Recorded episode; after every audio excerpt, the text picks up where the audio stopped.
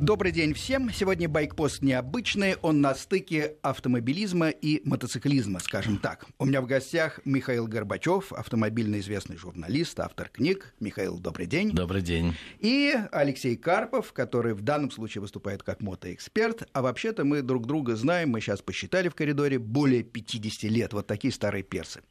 Но Миша, э, Михаил э, погонялся как следует действительно на автомобиле еще тогда системы «Жигули», э, был чемпионом, и сейчас пишет книги. Сегодня как раз у меня в руках его милая книга с его же, кстати говоря, иллюстрациями «Гонки в СССР» глазами участников. Ну, э, приятно, что эта книга не претендует на какой-то академический фундаментальный труд такой.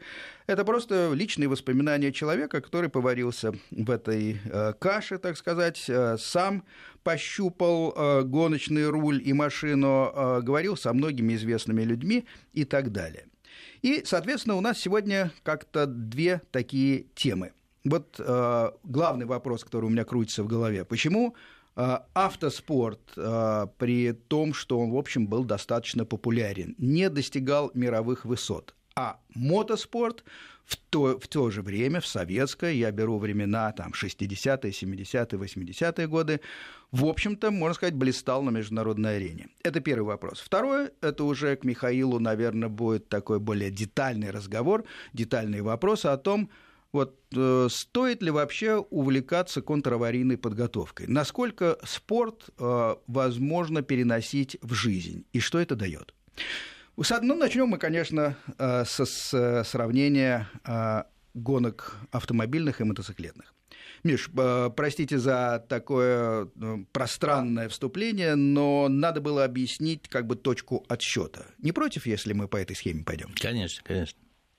Итак, Алексей, ну, я знаю, Михаил за словом в карман не полезет, но вот э, э, Алексей Карпов, вот вы считаете, почему все-таки мотогонщики достигали каких-то результатов международных? Были у нас и чемпионы мира, кстати говоря, причем в разных дисциплинах, а автомобилисты нет. Что, люди другой закалки или дело в технике, или дело в постановке вообще процесса подготовки? Ну, мне кажется, что э, здесь прежде всего дело, конечно, в технике. Люди у нас талантливые, прекрасные, и гонщики прекрасные, и сомнений в этом нет. Вопрос в том, что, конечно же, и я думаю, что Михаил со мной согласится, что автомобильный спорт гораздо более на порядок, наверное, более затратный по э, материальной части, чем мотоспорт. И кроме того, что э, нашим мотоспортсменам, э, по-моему, с самого начала, может быть, вы мне подскажете, были доступны лучшие экземпляры мототехники мирового уровня, ну, такие как КТМ, скажем. Чешский мотоцикл, ЧЗ, да. Э, в то время как э, наши автоспортсмены были, ну, если можно так сказать, прикованы да, к нашей российской технике. Вот это мое мнение. Я считаю, что дело здесь, конечно, не в людях, а в тех материально-технических ресурсах, которые были задействованы в одном случае в мотоспорте и в автоспорте. Вот да, сказать. да, это, конечно, соответствует действительности, но как это, как это произошло? А, что автомобили было запрещено в Советском Союзе использовать для соревнований иностранного производства. Это случилось, эм, если мне не изменяет память, в 1948 году а, под под, под, под, городом Горький, как он тогда назывался, проводились такие заезды скоростные и пытались выступать на одном из автоунионов, которые вывезли из Германии. Там 10 или 12 штук этих гоночных автоунионов вывезли. Пытались выступать на одном из них, и э, произошла трагедия.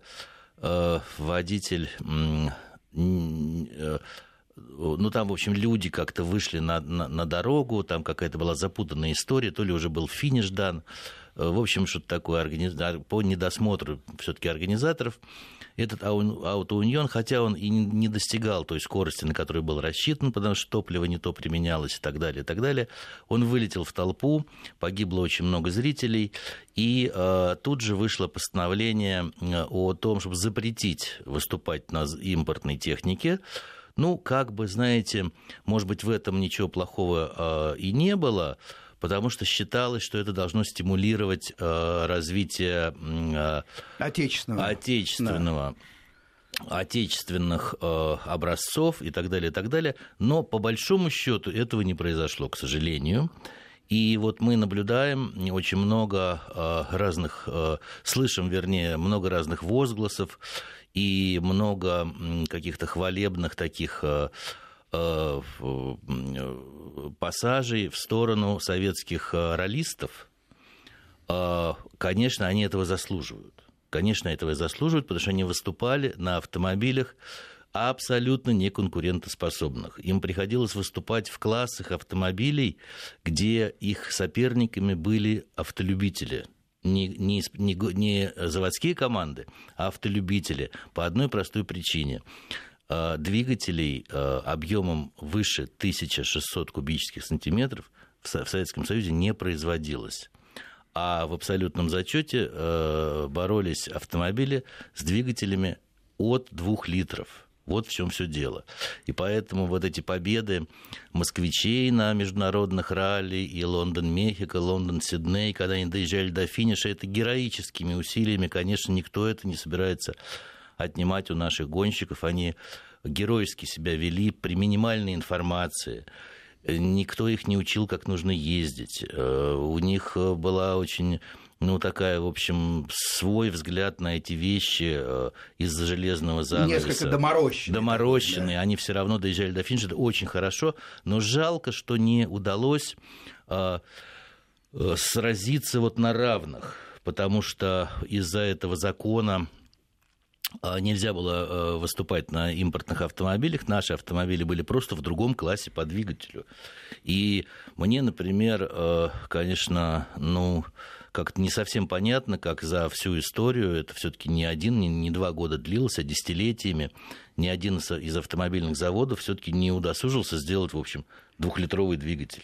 Вот любопытно. А, Все, я, я принял этот аргумент, услышал, и тем не менее, вот смотрите, а, был 1964 год. Я просто Э, на вскидку открыл несколько сайтов, и, и вот такая информация. ЦК КПСС и Совет Министров, это главенствующие тогда такие наши органы, естественно, выпустили постановление, а, где говорилось, что советские мотогонщики должны в ближайшее время, ну, в ближайшее время, так сказать, непонятно какое, но именно такая формулировка, в ближайшее время должны занять ведущие позиции в мировом мотоспорте. И вот, например, появляется новая модель мотоцикла, Называлась она С-364 «Восток». Между прочим, это для шоссейно-кольцевых гонок был мотоцикл, рядная четверка, два распредвала, сборный коленвал, э, ну, те, те, кто понимает, поймут, э, три клапана на цилиндр, это, на минуточку, 60-е годы. И, пожалуйста, гонялись на нем Николай Севастьянов такой, и эстонец Эндел Киса. И, между прочим, на этапе чемпионата мира по кольцевым гонкам Киса занял в 60-х годах, я сейчас не помню, может быть, в 67-м, эти гонки проходили у него дома, э, то есть почти дома, в Финляндии. Просто это очень такая э, развитая с технической точки зрения страна. Так вот, э, эстонец на нашем отечественном мотоцикле, советский гонщик, как тогда говорили, занял третье место, зашел на подиум, например. То есть могли сделать двигатель, могли сделать шасси, сделали и, и, соответственно, не подвели человеческие ресурсы. Почему это не могло быть в автомобиле?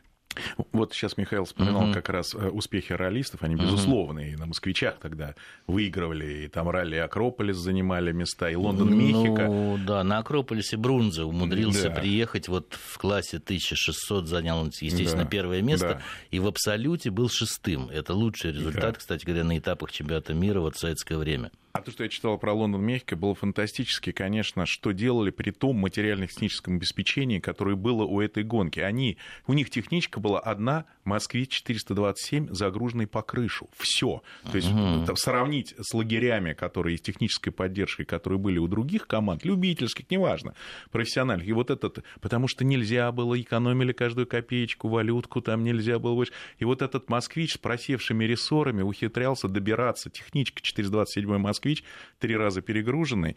И люди, по-моему, там одна, по-моему, машина сошла, то есть до, до, ну, до финиша. Э, знаешь, Алексей, есть э, книжка, которую написал Карл Сачнов, который э, был руководителем вот этих поездок и Лондон-Мехико, и Лондон-Сидней, интереснейшее, он интереснейшим образом все это описывает, называется «Крутые дороги ралли». Очень интересная книга, где без всяких приукрас Э, написано, как все это происходило. Я читал в захлеб, потому что очень, ну, как бы хорошо был передан вот такой дух времени, как он рассказывал, как он э, проходил все вот эти вот э, инструктажи в разных организациях и выезжал за границу с кейсом, в котором было наличкой 40 тысяч долларов по тем временам колоссальная сумма, да. которая вот должна была хватить Фан- Фантастика. на да, которая должна была хватить на хватить на все вот эти вот и как этот чемоданчик у него там один раз чуть не пропал, это очень интересно, конечно. И я постарался вот в своей книжке тоже пойти вот по такому пути, рассказывать какие-то истории, которые вот когда ветераны встречаются между собой, то никто же друг другу не рассказывает, сколько раз он чего выигрывал и в каком году. Ну и так все это знают, и потом сейчас э, пару кликов в интернете на любую фамилию полное досье вы получаете. Ну, кстати говоря, часто неправильное, поэтому интернетом можно пользоваться, нужно, но, в общем-то, не как Библию. Не как Библию читать, конечно. Но, во всяком случае, кто чего где выигрывал, все это там есть. Поэтому у меня это не, конечно, не справочные материалы и не энциклопедия. У меня в основном основном рассказы и байки э, вот, участников, глазами участников. У меня там есть герои, э, мои личные рассказы. Я постарался передать как-то дух времени, как все это происходило, потому что понимаете, что еще в советское время мало кто знал, что, что есть автоспорт вообще.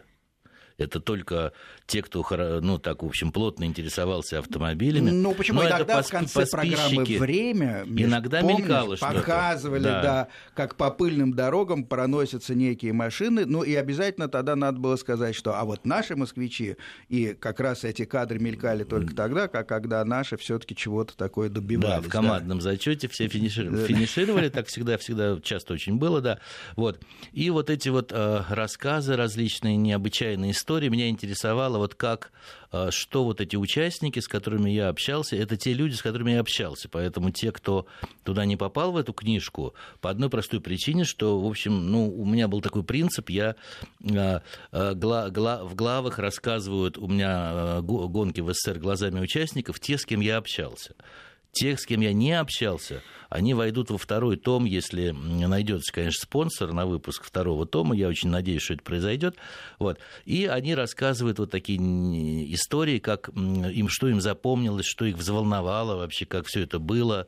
И, например, вот э, у меня там есть глава, где э, Владимир Гольцов рассказывает, как он э, что его больше всего испугало за всю его карьеру гоночную? Ну, представляете, у него больше, он, у него больше 10, я точно уже не помню, то ли, то ли 11, то ли 12 золотых медалей на чемпионате СССР по ралли кроссу и, и, и подробным трековым ну, и гонкам. что его больше всего испугало? Испугало, испугало его однажды то, что на э, ипподроме а, одно время ездили, ну это в самом начале 70-х, в одном заезде выпускали и «Волги», и «Москвичи». И вот э, в повороте он э, с какой-то «Волгой», в общем так, в притирку вел борьбу, и на, прямой, э, на прямом участке он вдруг видит, что от этой «Волги» он никуда не может уехать, потому что раньше были выступающие ручки, и машины зацепились ручками. И он говорит, эта «Волга» меня как как, как скорый поезд мчит к следующему повороту, я нахожусь снаружи, и я понимаю, что сейчас от, не от моей машины вообще ничего не останется. Наконец ручки могут расцепиться. Вот. Что, что ручки не расцепляются, он говорит, я испугался вот больше всего за всю мою спортивную карьеру, потому что я знал, что сейчас будет конец. И на самом, э, вот в самый момент, когда должно было это ужас произойти, вдруг ручки расцепились, Волга э, как-то неуклюже потому что он, видимо, рассчитывал, что я буду амортизировать удар о снежный бруствер. В общем, как-то неуклюже там цепанул снег, и перевернулась Волга, а я, говорит, спокойно поехал дальше. Но, говорит, это у меня отлегло, но вот это вот... Вот, вот такие истории какие-то, которые, конечно, вот друг другу рассказывают, в основном у меня в этой книжке и есть. Михаил, но все-таки с, на... с настойчивостью, э, достойную байкпоста, я хотел бы спросить, вот э, все-таки были технические возможности, значит, я имею в виду э, станко... станки, производственная база, для того, чтобы все-таки, пусть в штучных экземплярах, выпускать абсолютно, так сказать, другого поколения двигателей. Но там, где мотоциклетный двигатель четырехцилиндровый современной конструкции, там в 60-е годы мог бы быть и автомобиль. И, и наверное, с верхним распредвалом был. Ну, конечно, с двумя. С двумя, с двумя, двумя верхними, двумя верхними распредвалами. Это революционное. Почему не могли сделать... И три клапана на цилиндр. Штучно. Ну, две, три, четыре Нет, штучно штуки. нет. Попытки сделать штучно, конечно же, были. Конечно, на ЗЛК э, делали э, такой двигатель, э, ну, как бы по параметрам Формулы-1. Такие были, были такие истории, но понимаете, в чем дело? Все-таки все-таки в автомобильном спорте есть очень четкие технические требования, и автомобили, которые выходят на старт, должны им соответствовать. И во всех классах, э, ну, временами появлялся, конечно, свободный класс, где можно было делать все, что угодно, но в основном э, это были просто классы автомобилей, э, под которые подпадали там по литражу двигателя, в общем, стандартные, но переделанные автомобили серийные, которые вызывают... Но базировались они на серийных Ну, конечно, образцах. конечно, серийных, очень, очень четкие технические требования, там очень много пунктов, все их надо соблюдать, поэтому напрасно кто-то думает, что спортивная машина это когда э, это плод фантазии какого-то Кулибина, который там э, взял кузов от 401-го москвича, поставил двигатель от Феррари, помчался, все обалдели и так далее, и так далее. Такого, конечно, не было. Очень четкие технические требования. Я, например, никогда их э, не нарушал. И, в общем-то, и скандалов каких-то в СССР, чтобы кто-то очень сильно нарушил технические требования, я что-то даже и не помню. В общем, как-то это все было очень квалификации не было гладко, гладко, как-то спокойно. И, конечно, друг на друга, друг на друга, конечно, иногда а, а, как-то, в общем, подкалывали, что там, например, АЗЛковцы спрашивали там, Э, Гольцова, ну как же ты умудрился у нас выиграть? Э, ты, наверное, ехал там на двигателе 1800, но он, конечно, отказывался. Ну и на самом деле я уверен, что он не ехал на двигателе 1800. А вот любопытно, на Дакаре, например, мне доводилось видеть, как э, из первой пятерки, скажем, люди ну, почти в рукопашную сходились на финише, э, качая претензии друг к другу. Такие вещи в нашем спорте были? Ну, вы знаете, один раз э, я пригласил... Вообще, э, снимал, эм, снимал гонки э, актер и режиссер э, Иван Доховичный, который вот автор фильма «Копейка», если, если такой смотрели. Да, да, да. да. Он снимал про гонки. К сожалению, он, он думал, что у него получится это там э, дипломный Проект. фильм сделать, да. когда на высших режиссерских курсах он учился, но как-то это не получилось, и я боюсь, что все эти пленки пропали. Но он снимал много и подробные гонки. Ну, и, вот, и, вот однажды, и, одна, и, однажды, да. и однажды он рассказывал, потом он очень такой рассказчик, красочно рассказывал, и в большой компании он рассказывал красочно, как он приехал на гонки и увидел, что э, едет, ну, в общем, туда в закрытый парк, и едет автомобиль, за ним бежит человек 15, которые пинают, бьют ногами и так далее, и так далее. Но это просто на трассе кто-то кого-то, в общем, заправил в сугроб. Ну, как правило, с этого все и начинается, потому что на, на Дакаре классический, э, в современных Дакарах э, классический повод это когда один не может обойти другого, на узкой дороге, а по э, всем нормативам, там есть э, система сигнализации и так далее, должен человек уступать. Нет, такого не было. Я да, э, очень эта тема такая, ну, правильная, Сергей, ездили очень корректно, очень корректно. Вот сейчас, например, в чемпионате по автомобильным кольцевым гонкам все жалуются, и участники, участники друг на друга, что, в общем, очень такая жесткая борьба, такая коррида идет, и очень много кого вышибают и так далее. Вот у нас этого не было. У нас ездили все очень э, корректно, по-джентльменски, никто никого не прессинговал. Да и, в общем-то, в этом смысла большого нет, потому что если соперник быстрее, то все равно он тебя обойдет рано или поздно. И Э, машина, которая едет медленнее, не пускать того, кто быстрее, это занятие недостойное, в общем. И это резу... видно. И результат, это видно. Да, и результат не будет вот э, каким-то э, интересным ни для зрителей, ни для того, кто не пускает. Скорее всего, это закончится для него каким-то э, неприятным, в общем, таким. Ну, вот любопытно, э, зашла речь о том, кто чего боялся. Вот эти сцепленные ручки – это самое сильное впечатление, скажем, для одного э, известного гонщика. А вот для вас, э, если так просто на вскидку оглянуться, что было самым неприятным и, не побоюсь сказать, страшным? Э, ну, вы понимаете, в чем дело? Во-первых, э, кто такие гонщики? Ну, для меня гладиаторы, например, как для зрителя. И я жду зрелища. Правильно. И я считаю, Совершенно что верно. современный и авто, и мотоспорт вырождается, потому что все время идут ограничения. С одной стороны, понятно, хотят сохранить жизни. Но если будет идти теми же темпами, мы скоро будем смотреть гонки улиток электрических, где ничего не будет происходить. Я, полностью согласен. Вот у нас было такое зрелище фантастическое совершенно. Это искрометные такие быстрые заезды на ипподроме, на московском ипподроме проходил и чемпионат СССР, и гонки Э, звезд журнала «За рулем». Э, по льду без шипов эм, скорость на входе в вираж была около 150 км в час, с фонтанами, конечно, огромными из-под колес. Борьба стояла нешуточная, и были крыши, и все, но при этом, естественно, все очень корректно. Такого, чтобы кто-то кого-то вышибал, конечно же, не было. Это были интереснейшие гонки, интереснейшие гонки. Э, и я увидел их, стоя юношей на Э, снежном брусфере и просто обалдел, потому что ну, нельзя так управлять автомобилем на такой скорости, на льду, чтобы боком в поворот, ну так, невозможно. Так все-таки вопрос, что мне очень самое хотелось, страшное было? Вот сейчас, и мне хотелось очень попробовать, и когда я преодолел все препоны и оказался за рулем автомобиля, то я вдруг неожиданно для себя понял, что из автомобиля, когда ты все это сам делаешь, это совершенно не страшно. Это абсолютно не страшно, и вообще кто такие гонщики? Это люди, которым естественно, не страшно, и которые, ну, у которых очень здоровая психика. Понимаете, в чем дело? Любой спортсмен, который выходит на старт и чего-то добивается, это человек, э, у которого нет проблем с прессингом внешним никаких. Понимаете? Ну, попробуй. Ну, представь себе Уимблдон, когда э, теннисист играет, там все родственники, знакомые, девушка э, или там дети, или все на него смотрят. И, и плюс, гонорар еще и, висит в воздухе. И, и гонорар висит, и плюс еще несколько, там 20 или 30 тысяч человек смотрят. Попробуйте попасть по мячу. Да, ну, это да. не получится у 90% людей, которые отлично играют э, на теннисном корте в одиночестве, ну как, как бы там с партнером. То же самое и в гонках. Гонщик человек, который вообще а, ну, он не реагирует на, на, на внешние раздражители совсем, поэтому, конечно, гонщикам не страшно а, в гонках, не бывает страшно в гонках. Бывают, конечно, какие-то моменты, когда как бы она вот не успел испугаться. Такие бывают.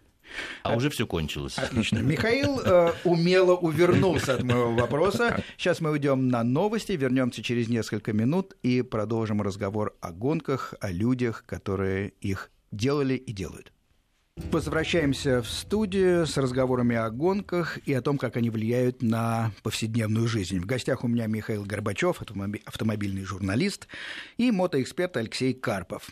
А, теперь вот мы поговорили о том, действительно, а, сравнили гонки прошлого мотоциклетного, мотоциклетные гонки, а, автомобильные гонки, попробовали понять, почему же все-таки мотоциклисты наши добивались хороших результатов на, между... на мировой арене, а автомобилисты нет. Ну, много факторов. Во-первых, я считаю, что это внимание государства, которое, конечно, было, как любая фортуна, изменчиво.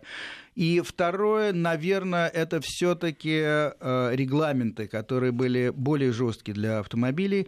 Там нужны были все-таки серийные машины, на основе которых делались уже спортивные аппараты. А э, в мотоциклы, э, еще в шоссейно-кольцевых гонках, тогда можно было выставлять абсолютно штучные экземпляры, что и было сделано, в частности, в середине 60-х годов с мотоциклом С-364 «Восток», когда наши люди поднимались даже на подиум мировых первенств. Теперь у меня такой вопрос и такая проблема. Михаил, вот сейчас вы со своим авторитетом гонщика, чемпиона, автомобильного журналиста пропагандируете контраварийную подготовку, то есть овладение спортивными приемами для того, чтобы не попадать э, или, точнее, выходить достойно из каких-то неожиданных уличных ситуаций. А такая же, в общем, есть тактика и относительно мотоциклов. Да, говорят, учитесь спорту, спортивные приемы полезны. Вот э, у меня э, и как у журналиста, и как у водителя большие сомнения. Они основываются на двух вещах. Во-первых, все современные и машины, и мотоциклы э, сейчас напичканы буквально э, обилием электронных систем. Это и помимо АБС, которые давно уже стали, так сказать, общим местом, это курсовая стабилизация и так далее, так далее, так далее. Машина учитывает поворот руля, гироскопы отслеживают, куда, так сказать, двигается вся эта масса а датчики на колесах смотрят, так сказать, какие, какое колесо крутится, какое нет, и начинают самостоятельно вмешиваться, подтормаживать и выправлять ошибки водителя. Вот на этом фоне э, вот старая тактика э, автомобилистов и мотоциклистов, которые э, общими для всех моделей и способами выходили из положения. Неужели она до сих пор, до сих пор эффективна? Это первый вопрос. Второй мне кажется, вот я как-то читал интервью одного очень любопытного человека, который десятилетиями отработал капитаном ледокола. И э, журналист, по-моему, это была, конечно, девушка, извините за сексизм, она говорит, боже мой, ну как же вы выходили из этих торосов, боролись и так далее. А он говорит спокойно, вы знаете, вообще задача капитана ледокола не попадать в эти торосы, обходить их, а не то, что с достоинством потом рубить лед. Вот моя задача, говорю он, обойти это, предвидеть и таким образом не попадать в аварийную ситуацию. Вот насколько вот э, эти два э, постулата, с вашей точки зрения, применимы к дороге, дорожному движению? А, Сергей, ну я отвечу, пользуясь э, твоей же терминологией mm и твоими же доводами. И сделаю это очень просто. Дело в том, что все электронные помощники, которыми сегодня напичканы современные автомобили, я уж не говорю про те автомобили, где их нет, но поговорим о, о, о том, где они есть. А, а, они а, заточены под то, чтобы помогать водителю, чтобы исправлять что-то такое, и исправлять это они э, могут и делают это весьма достойно, если водитель совершает правильные действия. Если водитель будет совершать абсолютно беспорядочные, хаотичные действия или не совершать ничего, то этим помощникам придется очень туго, и вряд ли они смогут э, исправить ситуацию, поэтому... Законы физики неумолимы. Неумолимы, поэтому главное, э, что я пытаюсь всегда объяснить, что вот контраварийная подготовка и, как правильно ты сказал, основа спортивного вождения, ну, потому что я э, готов с кем угодно спорить, что можно быть, в принципе, непродвинутым пользователем компьютера. Но это сегодня, э, мало того, что не модно, это создаст массу трудностей, но это не смертельно для человека. А плохо управлять автомобилем это смертельно для, для в общем, человека, и, конечно, нужно э, серьезно к этому подходить. Так вот, э, вот эти все приемы, которые можно отработать на площадке, они, главная их э, цель это добиться того, чтобы водитель перестал, перестал пугаться чтобы он перестал пугаться в критической ситуации. Потому что если посмотреть ролики в YouTube, их очень много, всех аварий, то мы видим, что произошла, ну, какая-то банальная ситуация, когда, э, например, автомобиль потерял а, сцепление там, со скользкой дорогой, и достаточно двух правильных поворотов руля, чтобы автомобиль ехал дальше – а его начинает крутить и бьет об встречную фуру, разлетается все в мелкие дребезги, и ничего не остается ни от кого вообще. Почему это произошло? Что водитель испугался. А, мне вспоминается такая курьезная история, которую я где-то про, где-то в какой-то книжке прочел, как один гонщик другому говорит, а, и, и тут а, произошел какой-то удар, о колесо другой машины, и моя формула взлетела в воздух, и я увидел, что лечу кверх ногами. И в этот момент я закрыл глаза. А тот ему говорит, зачем же ты закрыл глаза, ты самое интересное пропустил. Конечно, это шутка, так не бывает. Гонщик не закрывает никогда глаза, и когда происходит критическая ситуация во время движения любого Э, или на обычной дороге, или на гоночной трассе. Кстати, гоночные трассы намного безопаснее обычных дорог, потому что все едут в одну сторону и с одной целью. А да, по обычным дорогам совершенно по-другому все происходит. Так вот, такого, чтобы гонщик э, закрыл глаза или испугался, не бывает. Он управляет автомобилем, как говорил незабвенный а, автогонщик, каскадер Владислав Барковский, если а, автомобиль хотя бы одним колесом касается дороги, водитель не только должен, но и обязан продолжать управлять автомобилем.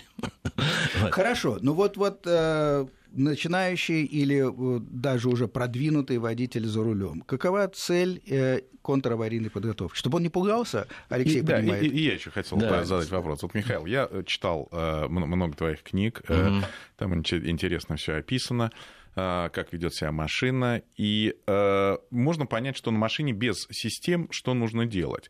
Но мне кажется, сейчас мы стали говорить, чтобы все больше и больше машин. Действительно, машины без системы тоже остались, ну, как, может, для гонщиков такие штучные вещи, или олдтаймеры какие-нибудь, uh-huh. да?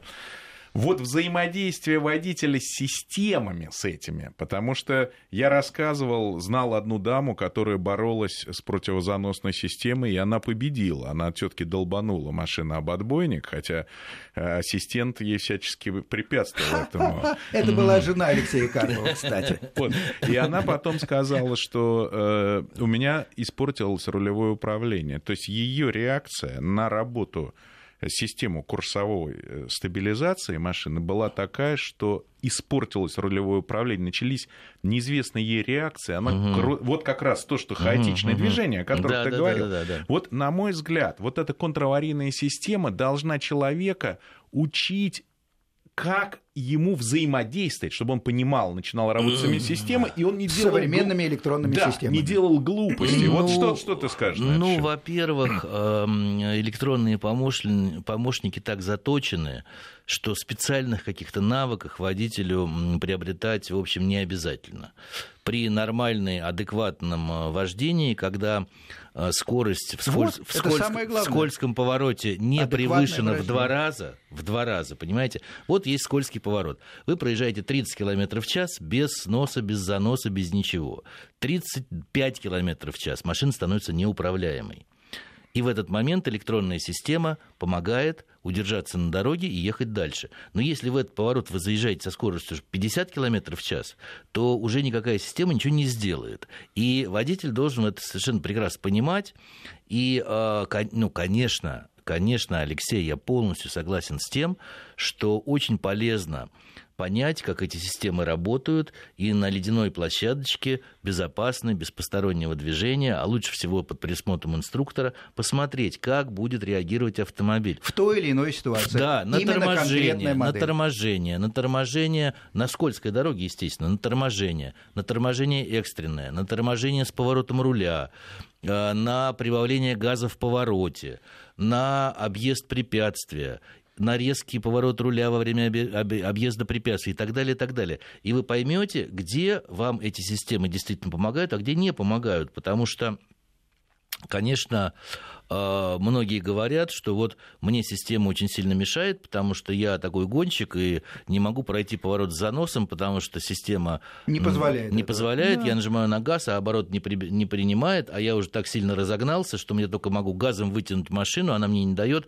я слетаю с дороги, вот э, отключу систему, выну все предохранители, буду ездить без этой системы, что, кстати, э, э, сложно на современных автомобилях, потому что они инж... не вынимают. Инженеры, инженеры тоже не дураки, они сделали так, что вы вынимаете э, предохранитель, э, который отключает систему э, стабилизации, и еще заодно что-то другое, без чего вы не можете ехать.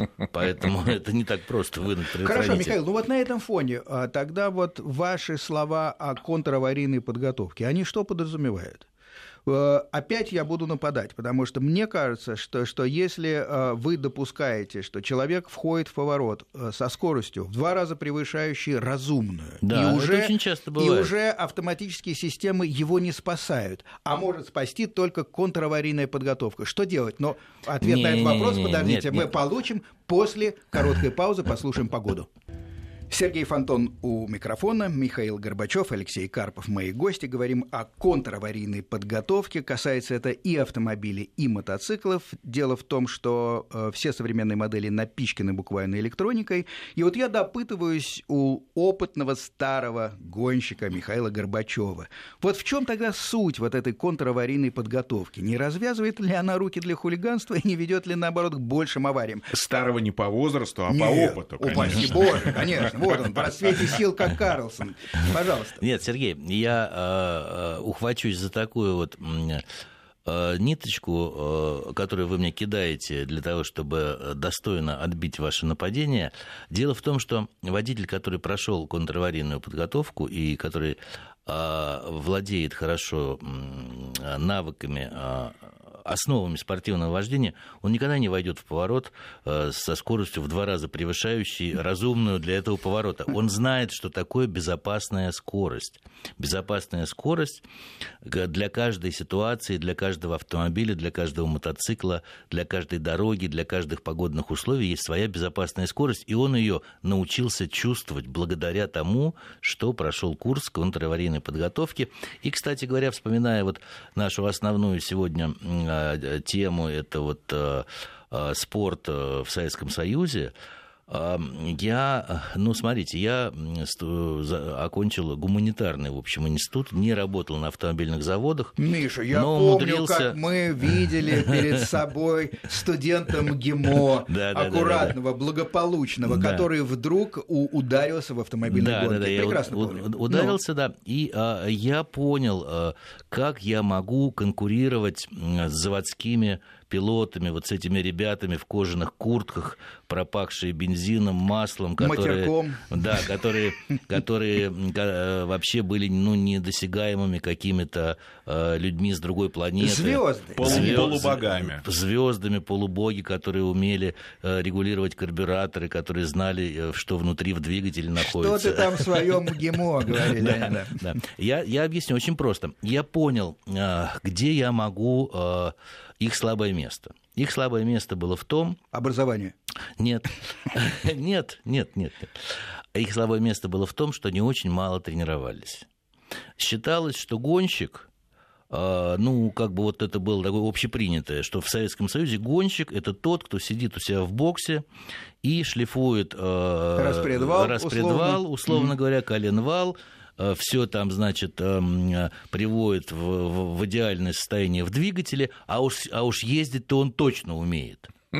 И вот он когда сделает... Это как бы само собой. Это само собой разумеется, когда он сделает вот этот вот э, мотор, чтобы э, и э, в котором э, огромное количество лошадиных сил, которые, кстати, мало кто измерял, но все знали сколько. Да. Он говорил, вот я сейчас делаю ровно 138, а у, а у соперников 120, значит, я выезжаю, и все будут сзади, он был уверен. Вот, я по, сразу понял, что здесь что-то не так, и я стал очень много тренироваться. И э, в чем еще очень важно? Что такое тренировка? Тренировка это и есть контраварийная подготовка. А что же это еще? Потому что если вы едете, ездите очень быстро, но все время куда-нибудь вылетаете или переворачиваетесь, то это вам не поможет. Вот вы ездите, если ездите быстро и этого не происходит с вами, то вы тогда будете достойно выглядеть на финише, но это, в общем-то, и есть контраварийные действия, которые вы предпринимаете на, в экстремальных ситуациях. Вот.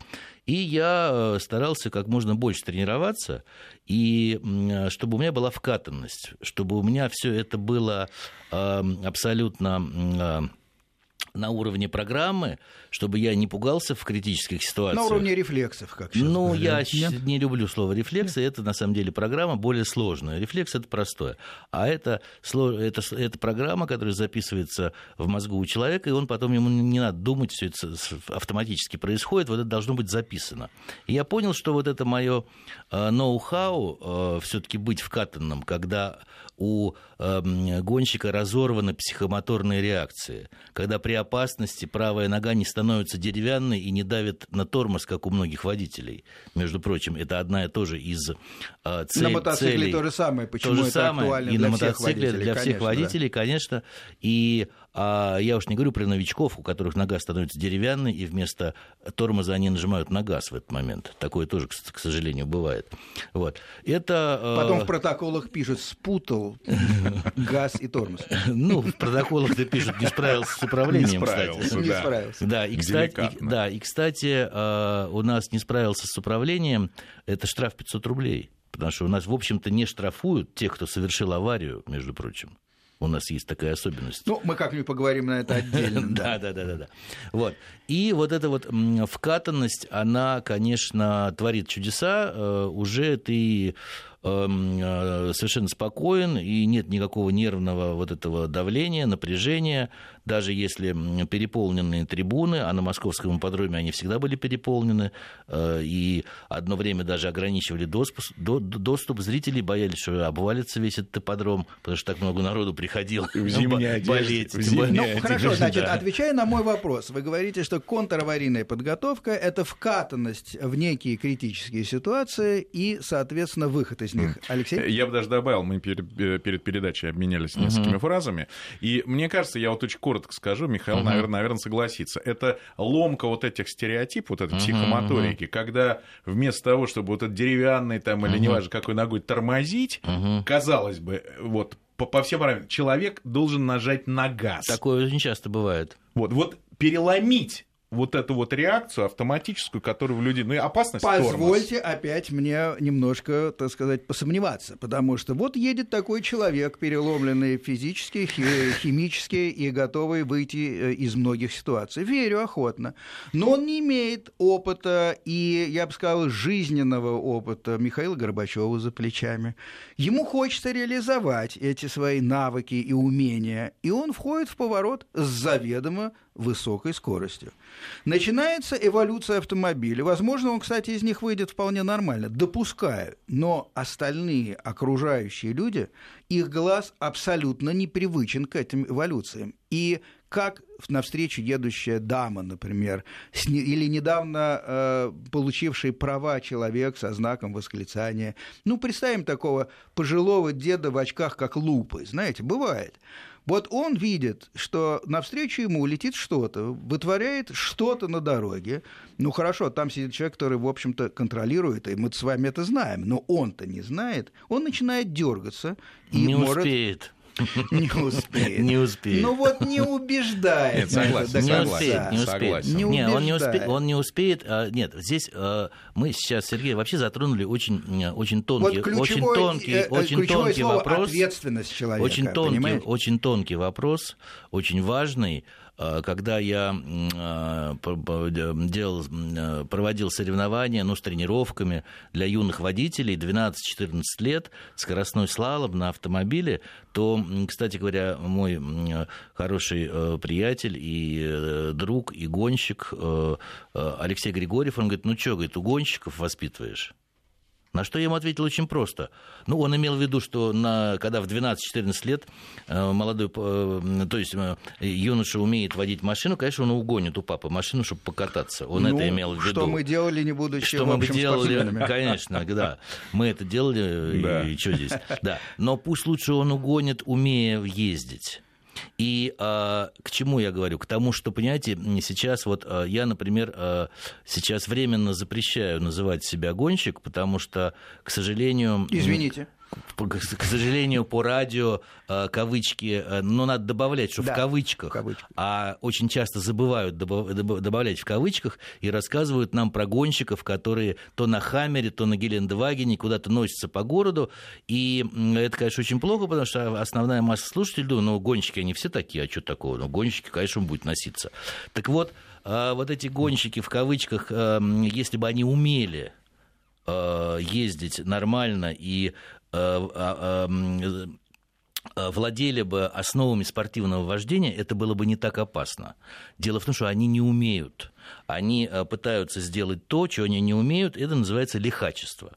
Вот человек, который умеет, ну, вдруг его бес попутал, и он что-то такое кому-то там изображает, то вероятность того, что он создаст э, аварийную ситуацию или из-за него кто-то другой пострадает, она равна практически нулю. В отличие от того, кто это делать не умеет. Поэтому здесь, здесь очень важный момент. Нужно все-таки уметь. Если вы умеете, и вдруг э, нашла коса на камень, и человек не в том месте и не в той ситуации свои навыки э, пытается кому-то продемонстрировать, это, конечно, очень плохо, но это довольно безопасно, в отличие от того, кто хочет продемонстрировать то, что он делать не умеет. А, согласен, опять же, отчасти все все-таки зависит от ответственности человека. Ну, естественно, Потому... это само и, собой. И вот а, на самом деле для меня совершенно не ясно, как эту ответственность можно воспитывать целенаправленно. А, если человек приходит заведомо на контраварийные курсы с тем, чтобы повысить свое, вот в данном случае уже в кавычках, мастерство, с тем, чтобы утирать нос у светофоров, а с некоторыми сходиться в рукопашную у следующего светофора, то мне кажется, такая контраварийная э, подготовка непродуктивна, мягко говоря. Если эти люди э, пугают э, других людей у светофоров своими эволюциями, скажем так, так же, как и езда на заднем колесе, например, меня не смутит, если рядом я увижу колесо в воздухе у светофора, а, а кто-то шарахнется, э, и, и будет авария. У нас сейчас заканчивается время, друзья. Это вопрос открытый, действительно. Тем не менее, я благодарю э, моих гостей Алексея Карпова, Михаила Горбачева. Еще раз поздравляю э, Михаил с выходом замечательной книги. Спасибо. Всего вам Спасибо, доброго. всего хорошего. Спасибо, до свидания.